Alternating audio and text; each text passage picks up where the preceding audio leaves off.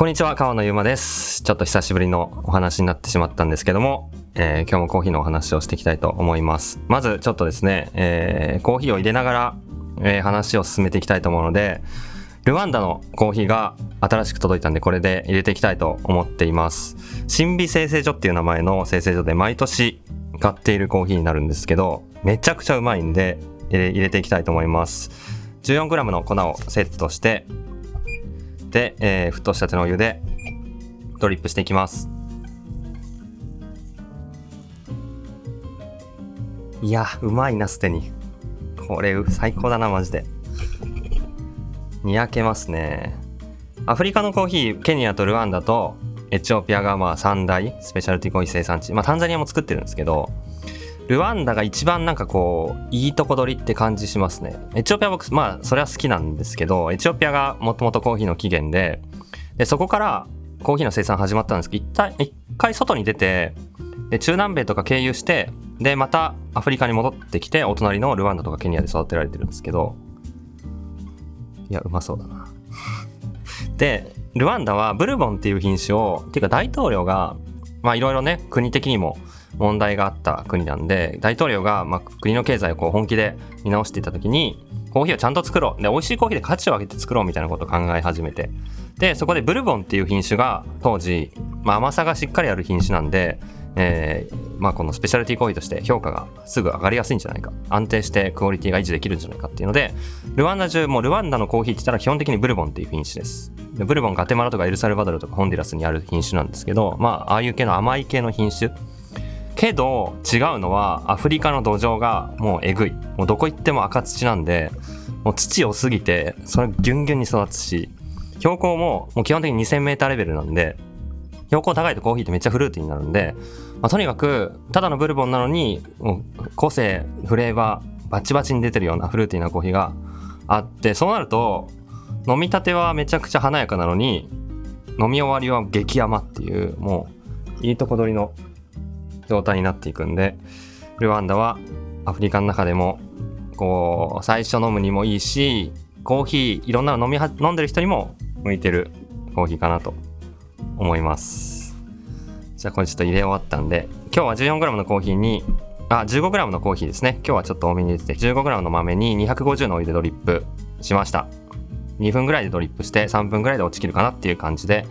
いつも入れております。ぜひ時間と重さを測って入れるといいかなと。で今日お話しするのは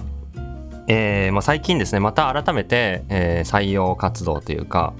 面接をする機会があってでまあなんかね結構あのー見てると世の中的にもコーヒー屋さんで働きたいっすとか、まあ、いつかバリスタになりたいっていう人はまあ増えてる。結構気軽にそういうビジョン夢を持ってる人は増えてきたかなっていうふうに思っていてでそれについてなんかね、まあ、思うことというか考えたことがああるんで、まあ、ぜひちょっとコーヒー屋さんで働きたいとかバリスタになりたいとかって思う人こそ聞いてほしい話なんですけど、まあ、ちょっとねコーヒーが落ちきったんでちょうど3分で落ちきりました。これで飲んでいきいきながら話していきたいと思います。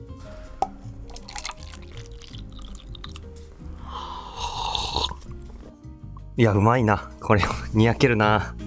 ちょっとニヤニヤしちゃいますね。めっちゃみかんと花の香りがしてちょっと後味桃っぽい感じで。こういうコーヒーうまいなと思いますけどね。うん。オレンジじゃなくてみかん。なんかこう丸く甘い感じが好きですね。でえー、まあ、なんかねこうコーヒー屋さんが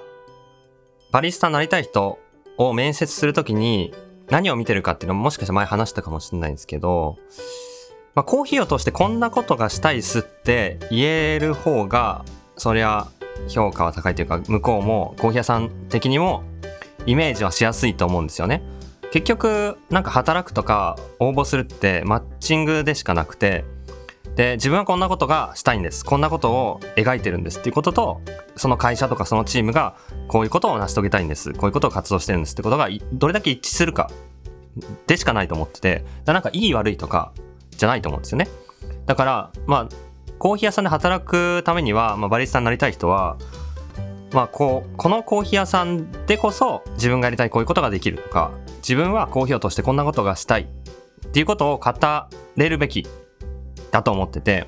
まあ、一番この評価が難しいのはコーヒーを学びたいですとかコーヒー、まあ、ラテアートが上手になりたいだけだとじゃあなんかうちのビジョンである必要がそこに見出しにくかったりするんでコーヒー屋さん的にはね。だからなんかその技術っていうとこの先のそれを通して何するかってとこを語れる必要があると。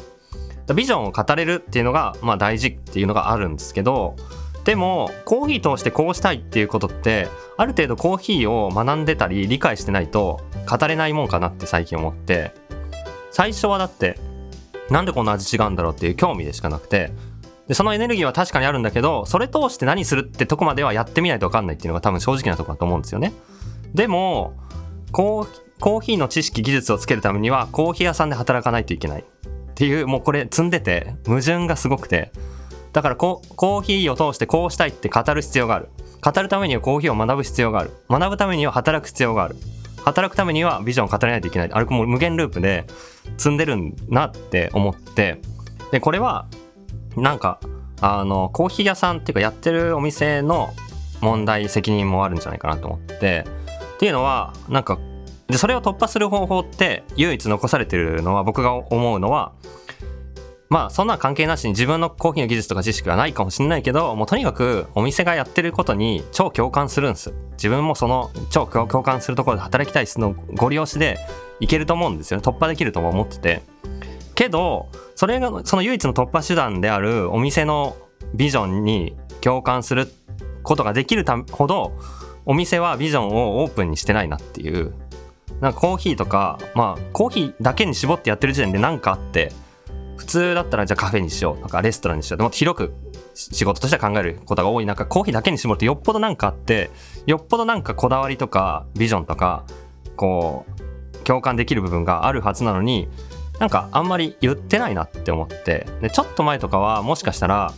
プロダクトとかサービスを通して勝手にその言わなくても自分たちの世界観が伝わるのがかっこいいっていう時代だったかもしれないんですけど今なんかむしろせっかくいいこと思ってんだったら言い切った方がかっこいいとは思ってなんかその辺が、まあ、どこのコーヒー屋さんもただこうコーヒーを通して世界をこうするとかなんかすごいこう抽象度高いとこは言うかもしれないけどじゃあ具体的にどんな細かい取り組みをしてるのかとか身近な例でどんなことをやってるかってあんまり分かんなくてだからなんかパッと見コーヒー屋さんごとの熱がふわっとしてか伝わんない。なんかいいみたいな。でもどう共感していいですってまで言えるレベルじゃないっていうのはお店の責任もあるなと思って。だなんか周りのコーヒー屋さんと話しても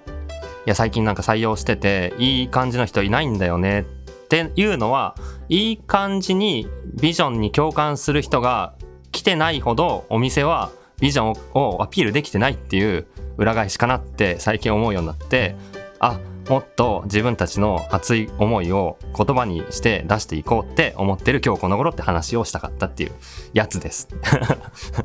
でなんかコーヒーじゃなくてもそうそうだと思うんですよね。なんかなんかねその会社のページとか会社概要ビジョンみたいなとこ。前はなんかね超かっこよくて1行だけチラって書いてあともうそのななんかよくわかんないみたいな。でもそれでもその会社が作ってるサービス通して勝手に伝わってるみたいな状態もあったかもしれないですけど今なんかどれだけ企業理念とかミッションとかを熱く書いてるかもうすごい大事だなって思ったりしてっていうかまあなんかやってる時点で何かあるんでちゃんと出していこうっていうのは最近思っていてだからなんかこれからはちゃんと自分たちの店のページを作り直してめちゃくちゃもう本当に一番一番書いてやろうと思ってて。ほとんどもう会社のビジョンじゃんみたいな。コーヒーのメニューとかもあんま書いてなくてとにかくやりたいこととやってることをすっげえ熱く苦しく書いてみるのもいいかなと思ってそういうペなんかこう会社のページまあお店のページか作ってみようかなって思ってたりしているっていう感じですかね、まあ、だからま、これを聞いてる人はもしかしたらコーヒー屋さんに興味あるとかコーヒー屋さんで働きたいバリスタになりたいって人が結構の方が多いかなと思うんですけどその場合は、まあ、とにかくその一つなんか良さそう。その具体的にこんな取り組みしてるからこうでとか語れるレベルじゃなくてもなんかフィーリングでここのお店いいないけてんなっていうのは絶対あると思っててそこが見つかったらもうとにかく通い詰める。で、まあ、なんか下手に応募するのもいいかもしれないですけどなんかせっかくだったら熱く語って絶対自分がここで働くのがいいんですって向こうに理解してもらえるレベルで何かお店のことを知ってあこういう取り組み実はやってんだとか5回10回通ってるうちにあ実はこういうとこ気をつけてるんだとか最近こういうことを始めてんだとかそのバリスタの人との日常会話から絶対出てくるしそういうの質問しててもいいと思うんですよね。なんか別に応募したくてとかバリスタになりたくてっていう話しなくてもなんかどういう取り組みしてるんですかとかなんかちょっと気づいたこと。例えばストローが使ってなかったらなんでストローこういう感じなの？使ってないんですか？とかサトウキビのストロー使ってるのなんでなんですか？とかなんか結構細かいとこ気になるとこ出てくると思うんですよね。そういうとこ聞いて、あ、そういうことを大事にしてるんだっていう、そのお店が大切にしてることを、まあ一つでも、まあ多ければ多いほどいいんですけど、汲み取って知って、で、それに自分が合うか合わないか、それがなんか自分がやりたい方向と違えば、あ、実はなんか表側はいい感じだけど、裏側見るとそんなに合わなかったんだっていうのは、むしろ働く前に知れてよかったことだと思うし、むしろそこを深掘って聞いて知れたら、それがめちゃくちゃ自分がやりたいことと合うんですっていうのをただ言葉にすればいいだけなんで、それで働けるかなと思うんですよね。だから結構なんかコーヒー屋さんの採用も、技術とか経験とかあんまり重要視していることなくて、コーヒーって本当にスタイルと考え方がお店それぞれなんで、お店によってこういうのが美味しいっていうのが違うわけなんですよね。このお店はこういう美味しさを目指そう。で、でそれに合わせた仕入れ、豆の種類とかが決まって、でその豆に合わせた焙煎の方法が決まるんで結局お店によってスタイルは違うはずなんで経験とかあんまりぶっちゃけなくても勝手に入れば誰でも身につくしむしろ変に染まってない方がやりやすかったりする可能性もあるぐらいなんで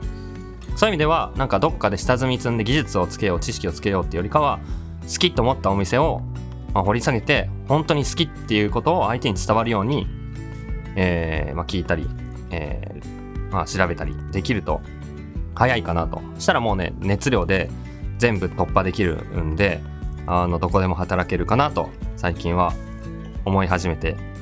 います。そんな感じだよな、コーヒー屋さんって。うん。どうですか？そんな感じだと思うんですよね。結構コーヒーやってると、コーヒーやりたいっすって人多い、めっちゃ多いんですよね。SNS とかでも僕の質問の大半が